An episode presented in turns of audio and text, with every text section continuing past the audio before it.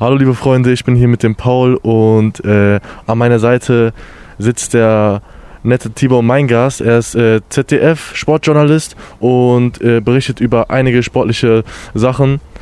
Tibor, wie geht's dir? Mir geht's prima. Ja. Schön, dass ihr da seid. Danke, danke. Wir, uns freut es auch mega. Auf jeden Fall ähm, wäre es gut, wenn du dich mal kurz vorstellst, wer du bist, was du machst und wofür du auch vor allem stehst. Ja, ich bin Tibor Meingast, ich bin 62 Jahre alt, ich arbeite seit inzwischen 31 Jahren für das ZDF, war früher mal beim Hessischen Rundfunk und bei kleineren Tageszeitungen. Ich bin äh, Jurist, ich habe zwei juristische Staatsexamen gemacht und mich dann aber entschieden, was anderes zu machen, nämlich auf Fußballplätzen rumzufallen, überwiegend. Mhm.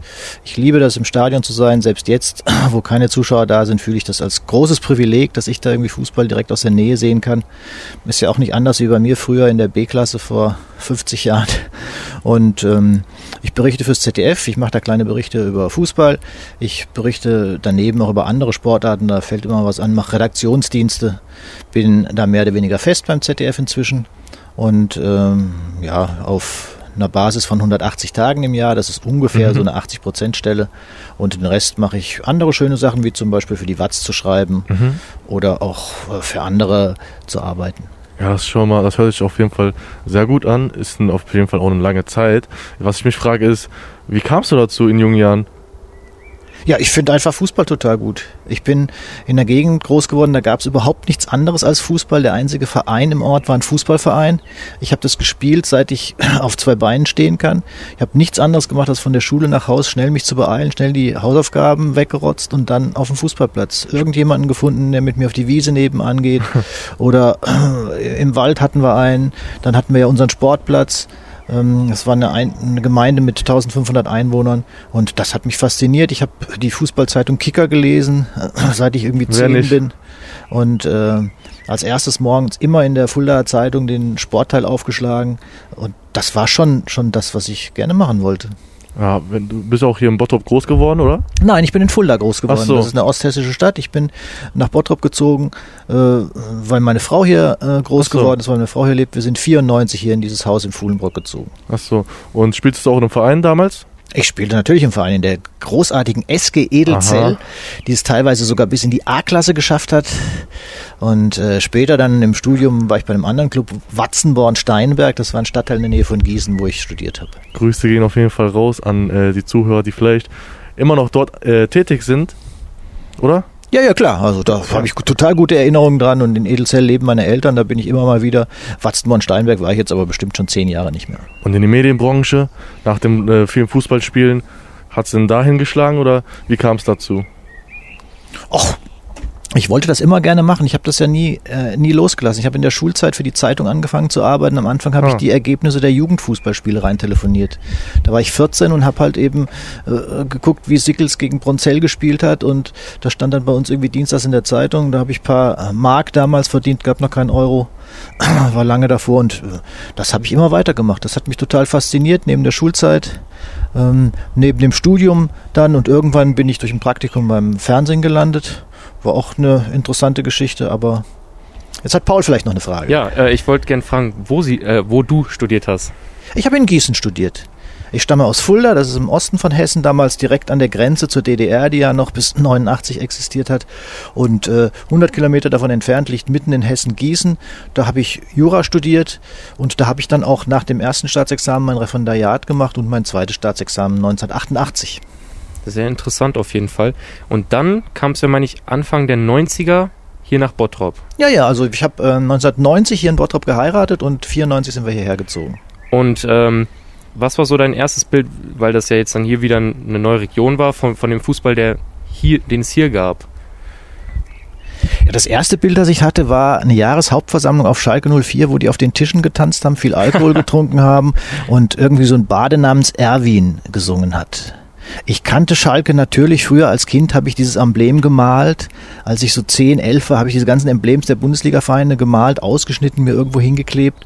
Und äh, allerdings viel sagte mir das ja nicht. In äh, dieser Zeit spielte Schalke ja auch zeitweise in der zweiten Liga, 80er Jahre dann, als ich mich da mehr für interessierte. Und ja, inzwischen äh, gehe ich da ganz gerne hin. Ich war auch zum Abschied beim vorletzten Heimspiel, war ich nochmal da und habe mir angeguckt, wie sie gegen Hertha BSC 1 zu 2 verloren haben. Ich persönlich muss da jetzt, da wäre ich ein bisschen emotional, weil ich selber Schalker bin, ähm, durch und mein durch. Beileid. Und äh, ja, es ist sehr, sehr, sehr bitter, dass das jetzt wieder in die zweite Liga geht. Ähm, was denkst du denn darüber, jetzt so ein, so ein Club wie Schalke, der natürlich sehr, sehr viel für die Region hier bedeutet? Ähm, dass so ein Verein jetzt in die zweite Liga geht und dann auch direkt meine Frage hinterher, glaubst du, dass sie den wieder, direkten Wiederaufstieg, weil das ist jetzt so eine persönliche Frage auch von mir, ob sie spricht den schaffen? Ja, spricht ja nichts dagegen, gegen eine persönliche Frage. Ich habe, als ich dieses Stadion verlassen habe, mich hingestellt, habe noch ein Selfie gemacht und habe meinem Kumpel geschrieben, ich bin jetzt 62, vielleicht war das ja das letzte Mal, dass ich hier Bundesliga-Fußball gesehen habe. Ich habe ganz schlimme Bedenken, was Schalke 04 angeht. Ja. Ich habe ja auch ein bisschen, mein Herz hängt auch dran, viele meiner Kumpels sind da total äh, euphorisch und ich liebe das auch hier 15 Kilometer mit dem Fahrrad zu fahren, um Champions League-Spiele zu sehen. Das ist großartig. Das habe ich sonst nirgends. Also ja. mir hängt, mein Herz hängt auch schon dran, dass Schalke vernünftigen Fußball spielt, weil dann kann ich hier in der Nähe vernünftigen Fußball sehen. Und äh, ich finde das sehr schade, was da passiert ist. Allerdings hat sich das ja schon lange abgezeichnet. Ja. Wie immer stinkt der Fisch am Kopf. Und das ist bei Schalke 04 die Führung. Der ganze Verein ist so schlecht durchorganisiert. Da sind ganz viele Ja-Sager und die äh, Entscheidungsträger suchen sich halt Leute, die nur abnicken, statt mal irgendwie einen konstruktiven Dialog anzuregen. Und da kriegen sie jetzt die Quittung. Das läuft ja schon seit ganz langen Jahren, seit ganz vielen Jahren total schief. Und äh, ja, diese, wie die da Fußball gespielt haben, das fand ich zum Teil echt entsetzlich. Das tut ja weh, selbst wenn man überhaupt nicht äh, so sehr an dem Verein hängt. Ja. Ähm, bist du denn von einem bestimmten Verein Fußballfan? Also wenn ich von einem Verein Fan bin, dann von Schalke 04. Aber ich bin nicht wirklich Fan.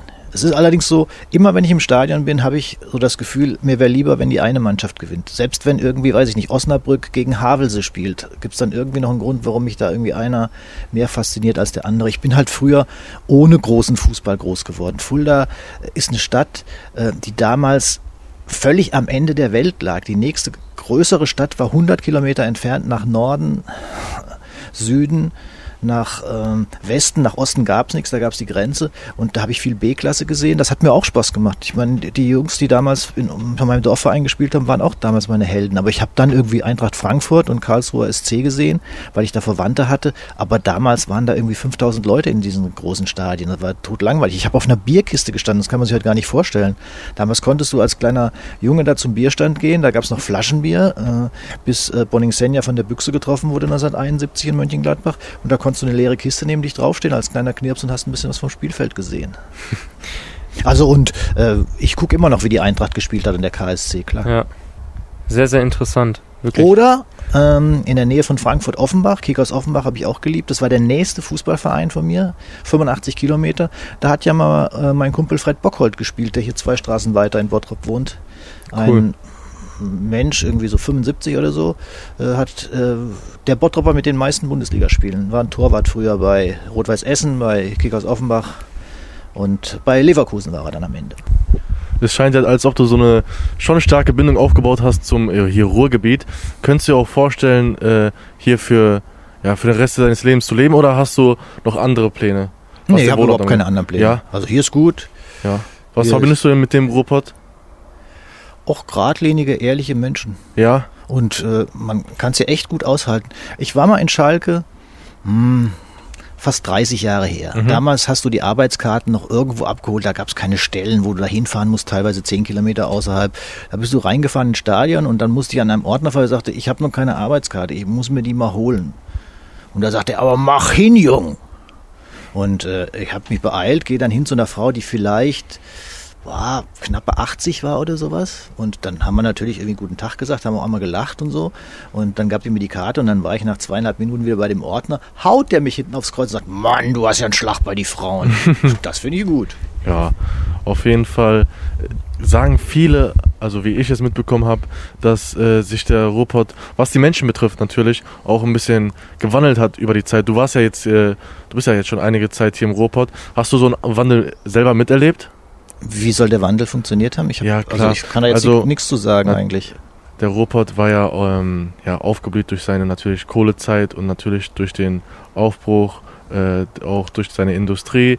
Vereine kamen dazu, äh, Konzerne kamen dazu und äh, man spricht ja über diese Ruhrpott goldene Zeit und langsam, langsam hat sich das, äh, ist das, ist das ja von heute auf morgen aufgehört mit dem äh, Ende der, ja, mit dem, mit dem Kohletagebau und äh, ob du dadurch halt vielleicht einen Wandel bei den Menschen mitbekommen hast in ihrem Denken und ihrem Dasein und vielleicht auch in ihrer Nettigkeit oder in ihrem Ausdruck. Nee, gar nicht. Ich finde, äh, die Menschen sind nach wie vor hier irgendwie kernig und nett und so. Dass äh, das mit Problemen einhergeht, so ein Strukturwandel, ist ja auch klar. Und dass das jetzt hier anders ist als, äh, ja, früher hat man ja gesagt, du konntest keine Wäsche aufhängen, weil die vom, vom Ruß dunkel geworden ist. Aber äh, es ist auch für jemanden, für mich, der irgendwie aus anderen Städten hierher kommt, aus so einer Stadt wie Fulda, die echt ein Kaff ist im Vergleich zu mhm. Bottrop, mhm. hat irgendwie nicht die Hälfte der Einwohner. Oder Frankfurt, was wiederum eine Riesenstadt ist, war ich total fasziniert, wie grün das hier ist. Das ist ja kein Zufall, dass Bottrop irgendwie zwei Drittel der Stadtfläche Wald hat. Das ist einfach äh, unvergleichbar mit Frankfurt. Frankfurt ist eine Steinwüste dagegen. Paris ist genauso groß wie Bottrop von der Stadtfläche und nur Steine. Nur Steine. Da hast du irgendwie fünf Parks und den Bois de Boulogne, da ist ein bisschen mehr grün, aber sonst ist dann, sind da nur Steine. Und das ist hier toll im Ruhrgebiet. Und das geht ja, wenn man von hier, ich bin neulich zur äh, Himmelstreppe gefahren, da äh, an der Grenze von, ähm, von ähm, Gelsenkirchen und Bochum. Und da fährst du nur durch Grün da fährst du irgendwie 10% Straße und den Rest fährst du irgendwie Fahrradwege und grüne Alleen. Großartig. Bist du denn so ein Naturmensch? Ja, ich meine, wir wohnen ja, ja hier am, da hinten an der Straße, fängt der Naturpark Westmünsterland an, da hinter dem Fußweg. Äh, ist kein Zufall. Spazieren gehen manchmal? Ja, immer. Hm, immer. Ja, also wir haben einen Hund, der ist jetzt äh, bei meiner Tochter, die mag den auch gerne mal haben. Äh, und mit dem gehen wir dreimal am Tag spazieren und da sind wir halt oft hier unterwegs. Seit 2004 kommentierst du auch bei den Olympischen Spielen Wassersport äh, ja. und Skisport. Wenn du äh, behaupten müsstest, ob es einen ja, Unterschied zum Fußball gibt oder ob dich, was fasziniert dich mehr oder wo siehst du die Unterschiede zwischen den Sportarten oder was in der Arbeitsweise vielleicht auch anders? Also Fußball ist ja völlig der Welt entrückt. Die äh, haben ja in der Regel die Bodenhaftung sehr verloren. Ähm, ich habe vielleicht fünf, sechs Fußballspieler, mit denen ich auch privat zu tun habe, wo man mal irgendwie äh, telefonieren kann, wo man auch mal was Privates wechseln. Das ist mit anderen ganz anders beim Schießen. Ähm, die kann man Tag und Nacht anrufen.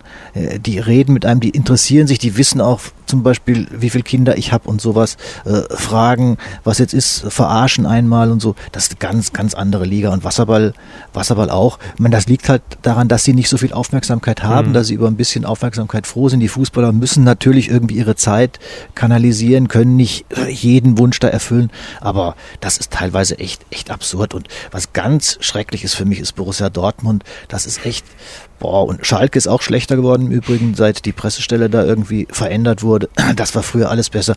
Ähm, es ist oft so, da kommst du hin und äh, in Dortmund äh, darfst du eigentlich nicht mal eine Frage stellen, nicht mal sagen, ich hätte gerne Herrn A gesprochen. Die setzen dir einen hin und in einer Art und Weise, boah, das geht gar nicht. Es gibt noch irgendwie andere. Ich war letztens in Leipzig, die Geschichte habe ich ja schon oft und gerne erzählt. Und da hatte ich irgendwie einen Moment, wo ich mit dem Spieler Emil Forsberg warten musste, weil eine Kamera belegt war. Das geht auch. Und der hat dann irgendwie Kochrezepte erzählt, das war lustig. Ich habe ihm gesagt, oh, wenn er jetzt gar keinen Bock hat, soll er reingehen, ist ja irgendwie Oktober. Und er sagte, sag mal kalt, ich bin Schwede. Und äh, das gibt's auch.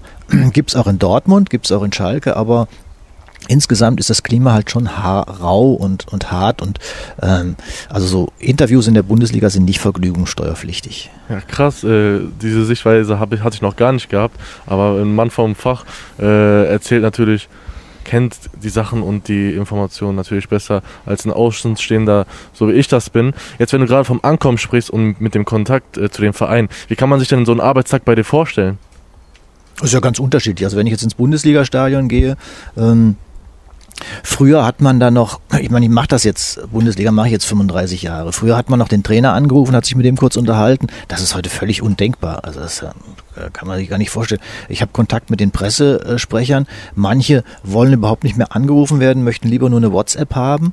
Und äh, ich bereite mich vor, habe da noch ein paar Hilfen im ZDF. Wir kriegen dann noch so ein paar Dossiers an die Hand gegeben, zahlen unter anderem so einen Informationsdienstleister, ähm, der so ein paar Sachen, Statistiken und so rüberwachsen lässt, dass man im Spiel weiß, was da los ist. Ich ähm, informiere mich über die Aussprache von Spielern weil manche weiß man nicht so genau. Man fragt mal nach, es gibt ganz nette Pressesprecher, mit denen kann ich die runterbeten, äh, aber beim Eishockey zum Beispiel ist alles ganz einfach. Da ist es völlig selbstverständlich, dass du mit denen redest. Dann sagt er, was willst du wissen? Kann ich dir noch irgendwen ranholen? Eishockeyspieler geben ja auch Interviews in der Drittelpause. Haben die überhaupt kein Problem. Wenn ein Fußballspieler fragst, ob er in der Halbzeitpause ein Interview gibt, der würde ja, äh, würde ja das für einen unsittlichen Antrag halten.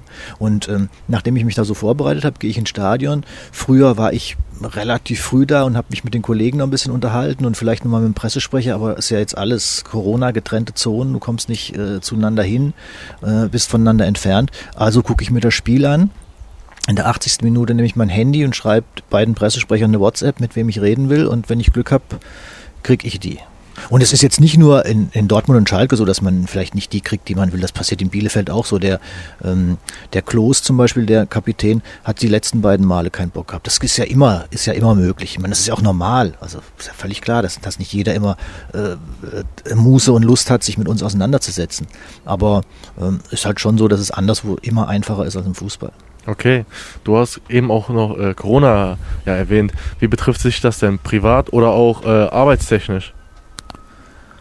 Ja, Corona hat viel geändert und Corona wird auch auf Dauer äh, Einschnitte bringen. Diese ganzen Sitzungen, die wir gemacht haben, die finden jetzt äh, via Internet statt, via Teams und äh, da werden nicht mehr die Hälfte werden ins normale Maß zurückgehen. Das wird man meistens machen. Es gibt eine unheimliche Menge an Homeoffice. Ähm, das ist echt total irre. Ich habe am letzten Sonntag zum ersten Mal einen Beitrag komplett hier zu Hause gemacht, in Bottrop, in meinem Kellerzimmer ich habe für die ZDF-Sendung Sportreportage ähm, so einen Teil gemacht, das heißt Sport aus aller Welt. Da machen wir ein bisschen so ein paar kuriose Sachen. Da war jetzt irgendwie so eine Frau, die aus einem Heißluftballon, aus einem sich bewegenden Heißluftballon gesprungen ist. Äh, eine Wellenreiterin, die so in diesen Whitewash kam, wo man normalerweise sich ordentlich auf den Bart legt, die aber dann stehen geblieben ist und damit auch diesen Weltcup gewonnen hat. Eine Mountainbikerin, die über so Wurzeln äh, gesprungen ist, dass das so aussah wie eine Wurzelbehandlung beim Zahnarzt. Und das habe ich von hier gemacht. Alles von hier, alles. Der Cutter saß in Düsseldorf, hat das irgendwie zusammenmontiert und dann haben wir sogar die Sprachaufnahme von hier gemacht. Kommst du denn, kommst denn zurecht damit oder Geht bist so. du ein bisschen gewohnt? Geht so. Ich muss jetzt ähm, heute noch äh, nach Düsseldorf, um einmal das noch zu optimieren. Es gab da ein Tonproblem, aber es war als auf dem Sender war es astrein, aber ist natürlich jetzt auch gewöhnungsbedürftig. Ich habe die Decke von meinem Hund genommen, habe die mir über den Kopf geworfen, damit es einfach nicht halt weil ich ja kein Tonstudio hier zu Hause habe, sondern äh, das mehr oder weniger provisorisch gemacht habe. Aber auf dem Sender hat man den Unterschied nicht gehört, war astrein. Ja klar, also Anpassungsfähigkeit äh, scheint eine Fähigkeit zu sein, die sehr in deinem Job gefragt ist. Ja. Und wenn du jetzt eben auch das Homeoffice erwähnst, ähm, Homeoffice, du bist zu Hause, deine Familie ist da, kannst du das eigentlich jetzt noch trennen, deine Arbeit von, vom Privatleben?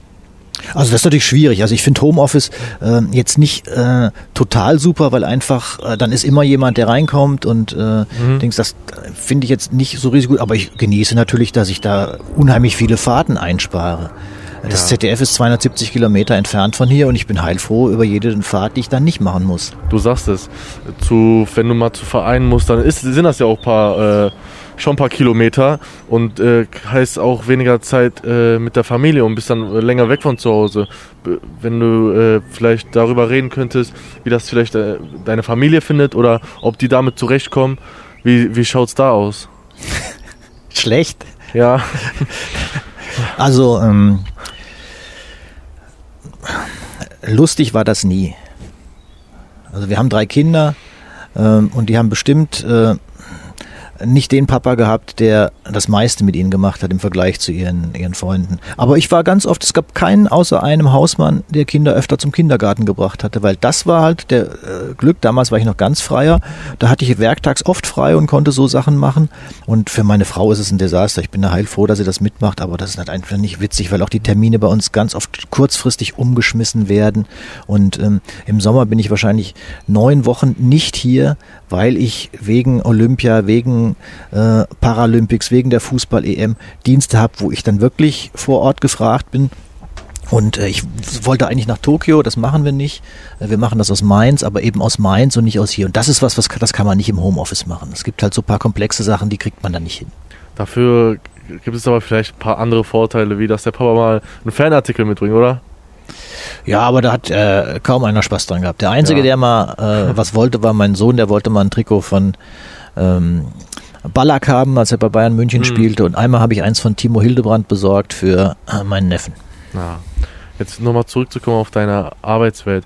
Was ist denn der Moment, der dir so am meisten im Kopf geblieben ist, jetzt in deiner gesamten Laufbahn? Hast du vielleicht einen Moment und wenn ja, erzähl mal. Nee, gibt's nicht. Also ein Moment, der mir am meisten im Kopf geblieben ist, so so, mir sind ein paar Leute im Kopf geblieben, aber auch ganz unterschiedlich. Also der Bischof von Essen, den ich mal interviewen durfte, den fand ich ganz großartig. Den Chef von Deichmann, ähm, der war auch super. Ich habe auch teilweise andere Sachen gemacht als Sport. Und ähm, der Sportler, der mich am meisten äh, beeindruckt hat, war Frank Höfle. Der hat, glaube ich, boah, irgendwie 20 Goldmedaillen bei Paralympics gewonnen ein unglaublicher Typ. Der ist fast blind nach einem äh, Unfall als Kind. Da ist er vom Vater vom Traktor überfahren worden. Und ähm, wie der mit dem Leben umgeht, wie der sagt, boah, och, wenn ich jetzt äh, den Unfall nicht gehabt hätte, wäre ich vielleicht ein ganz arroganter Typ geworden. Das, das hat mich tief beeindruckt. Inspirierend. Ja, wenn du schon davon redest, äh, mit wie vielen ja, in, in deiner Arbeitswelt äh, Leuten du zu tun hast, äh, tagtäglich, Hast du eigentlich auch Privatkontakt mit diesen Leuten noch? Oder ähm, wenn man sich einmal trifft und ja, arbeitstechnisch etwas unternimmt, äh, ist es dann so, dass, der, dass die Connection bleibt oder kommt es immer drauf an? Also da ist äh, ganz wenig, ganz wenig hm. Verbindung. Also ähm, im Schießen hat in Rio Monika Karsch Silber gewonnen mit der Sportpistole. Mit der telefoniere ich immer mal, äh, auch neben der reinlich beruflichen Sache. Es gibt Philipp Herwagen, Fußballtorwart, der jetzt bei Sandhausen ist. Mit dem äh, telefoniere ich ab und zu mal und dann äh, gibt es irgendwie früher Miki Stevic, ähm, der hat äh, auch bei Borussia Dortmund eine Weile gespielt, beim VfL Bochum und ähm, vorher bei 1860 München. Aber Jetzt muss ich nachdenken, ob es noch jemanden gibt. Klar, gibt irgendwie so ein bisschen, aber so richtig intensive Beziehungen sind das nicht. Ähm, du bist ja auch oft, oder du warst ja auch bei den, warst du 2014 bei der Weltmeisterschaft dabei? In ja. Brasilien? Wie war das so? Also so, weil auch das ist ja so eine Fußballkultur dort eigentlich auch so ein bisschen. Was war so dein Eindruck, als du da warst? Ja, ehrlich gesagt habe ich da wenig Eindruck, weil ich ähm, in Rio war ich war nur in Rio. Ich habe in Rio einen ähm, Redaktionsdienst gehabt, wie ich ihn jetzt bei der Europameisterschaft einfach in Mainz haben werde. Bin also von meinem Hotel in das Fernsehzentrum gefahren, habe im Fernsehzentrum gearbeitet, bin wieder zurück ins Hotel gefahren. Habe es total genossen, dass ich in so einer spannenden Stadt war, habe da ganz viel Schönes gesehen, ähm, habe da äh, ganz viel Angst gehabt, weil da einfach sich zu bewegen in der Stadt nicht leicht ist. Mhm. Und äh, wir hatten es noch besser, weil da relativ viel Polizeipräsenz war. In der Zeit zwischen Olympia und Paralympics 16, da war es echt hart in Rio. Da war ich froh, dass ich aus der Stadt weitgehend draußen war. Äh, nur in der Zeit, wo eben die Polizei da eskortiert ist, ist, ist man nicht irgendwie angegangen worden. Das ist schon, schon schwierig. Und diese Fußballbegeisterung, äh, die, die merkst du nicht, wenn du in so einem klimatisierten Büro sitzt, weit weg von allem. Ich war zweimal im Stadion, in Maracana. Ähm, ich muss aber ehrlich sagen, ich kann mich nicht mehr an die Paarungen erinnern. Ich glaube, eins war Frankreich gegen Kolumbien. Ich bin halt da hingekommen, wo, wo, wo, wo ich halt mal die Chance hatte. Äh, viele Kollegen von mir waren beim Endspiel, aber da war ich schon zu Hause. Ähm, und äh, ja, also in England 96 die Fußballbegeisterung, die ist mir noch sehr in Erinnerung geblieben. Die fand ich richtig brillant bei der Europameisterschaft. Damals immer noch bin ich viel durchs Land gefahren und habe dann mehrere Sachen gesehen, war in verschiedenen Stadien. Ähm, das war das war noch beeindruckender als Rio. Und Rio war halt schön, wir hatten eine gute äh, Mannschaft, die da zusammen gearbeitet hat, hatten viel Spaß und äh, man kann da irgendwie äh, nett essen gehen und Caipirinha trinken. Äh, gibt schon da irgendwie, was es war jetzt, kein, kein Grund zur Klage, aber so richtig die Atmosphäre ähm, habe ich da nicht gespürt. Wo ich auch sagen muss, die beste Atmosphäre habe ich als Kind gespürt, das war bei den Olympischen Spielen 1972 vor dem Attentat das war unglaublich, was an der Stadt los war, was da irgendwie an der Begeisterung war. Und wo es auch total schön war, war bei den Olympischen Spielen 2012 in London. Ähm, und mehr noch bei den Paralympics, da war die ganze Stadt dabei, hat die ganze Stadt voll Freude mitgemacht. Du hast gemerkt, die wollten zusammen Party feiern. Das cool. war richtig gut. Hat, äh, bei den Paralympics hat Coldplay gespielt, die hatten eine Einladung zu den Olympi Olympischen Spielen, sagten, wir wollen aber lieber beim Paralympics äh, auftreten das war schön. Krass, weil das, also ich ähm, habe das jetzt nie so richtig verfolgt, so Paralympics oder so, aber ich finde das krass, dass du da auch sehr, sehr, also so richtig positiv von sprichst, ähm, weil ich, ich, ich würde jetzt denken, okay, also ich habe jetzt nur das Bild vom Fußball, aber dass da auch so viel so viel rüberkommt und auch so die Atmosphäre wirklich so, so krass ist, hätte ich jetzt so nicht gedacht und ähm, finde ich auf jeden Fall sehr spannend und vielleicht gucke ich mir das dann auf jeden Fall auch mal an.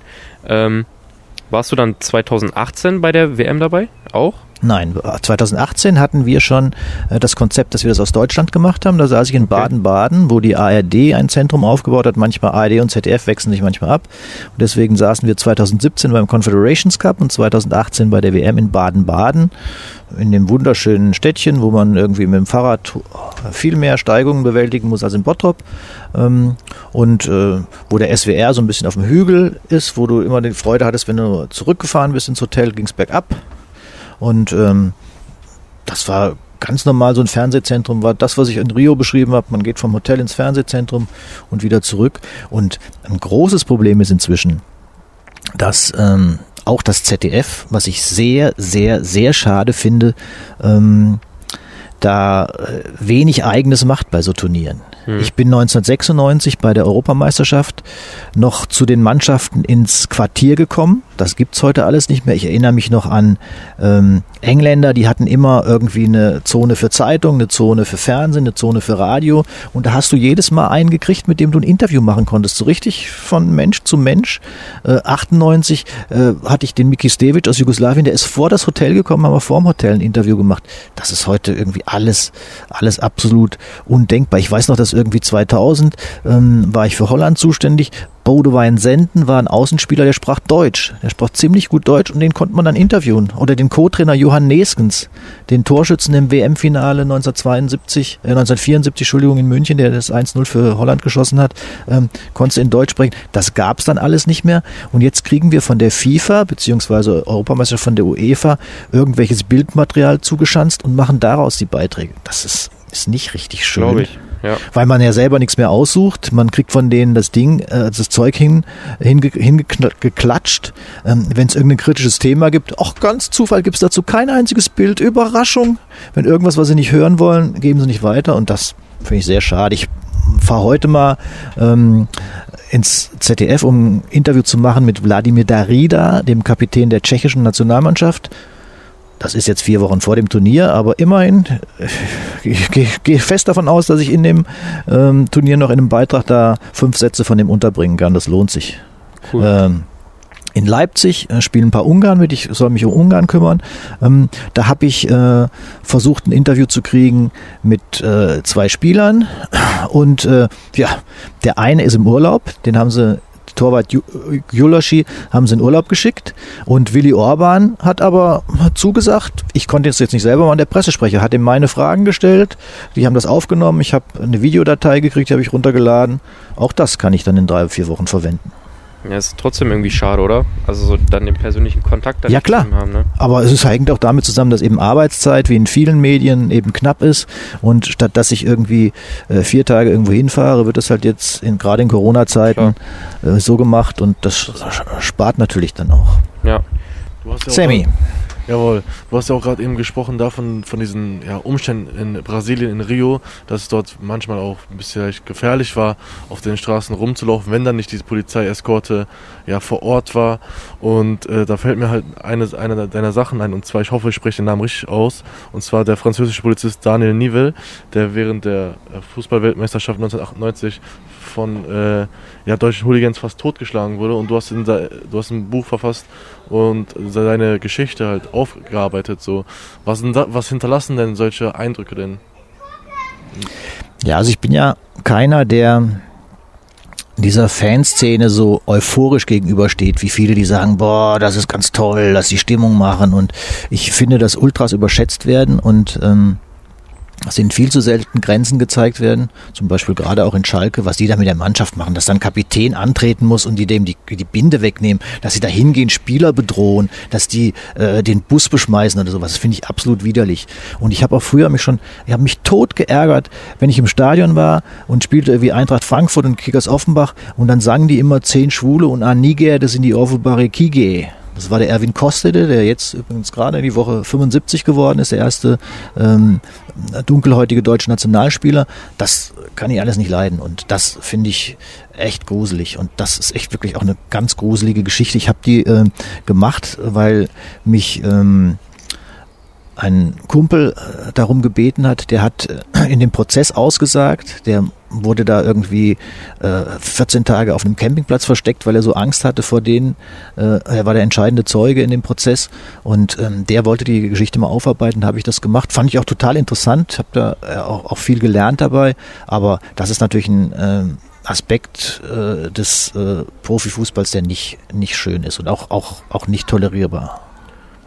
Hm, das ist, das, ja, ist schon schlimm.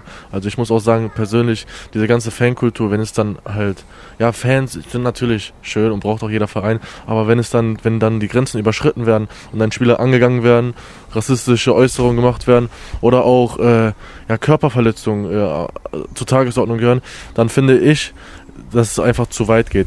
Jetzt frage ich mich, ob du vielleicht selber schon mal irgendwie solche Pöbeleien an dir oder an äh, deinen direkten Mitmenschen miterlebt hast.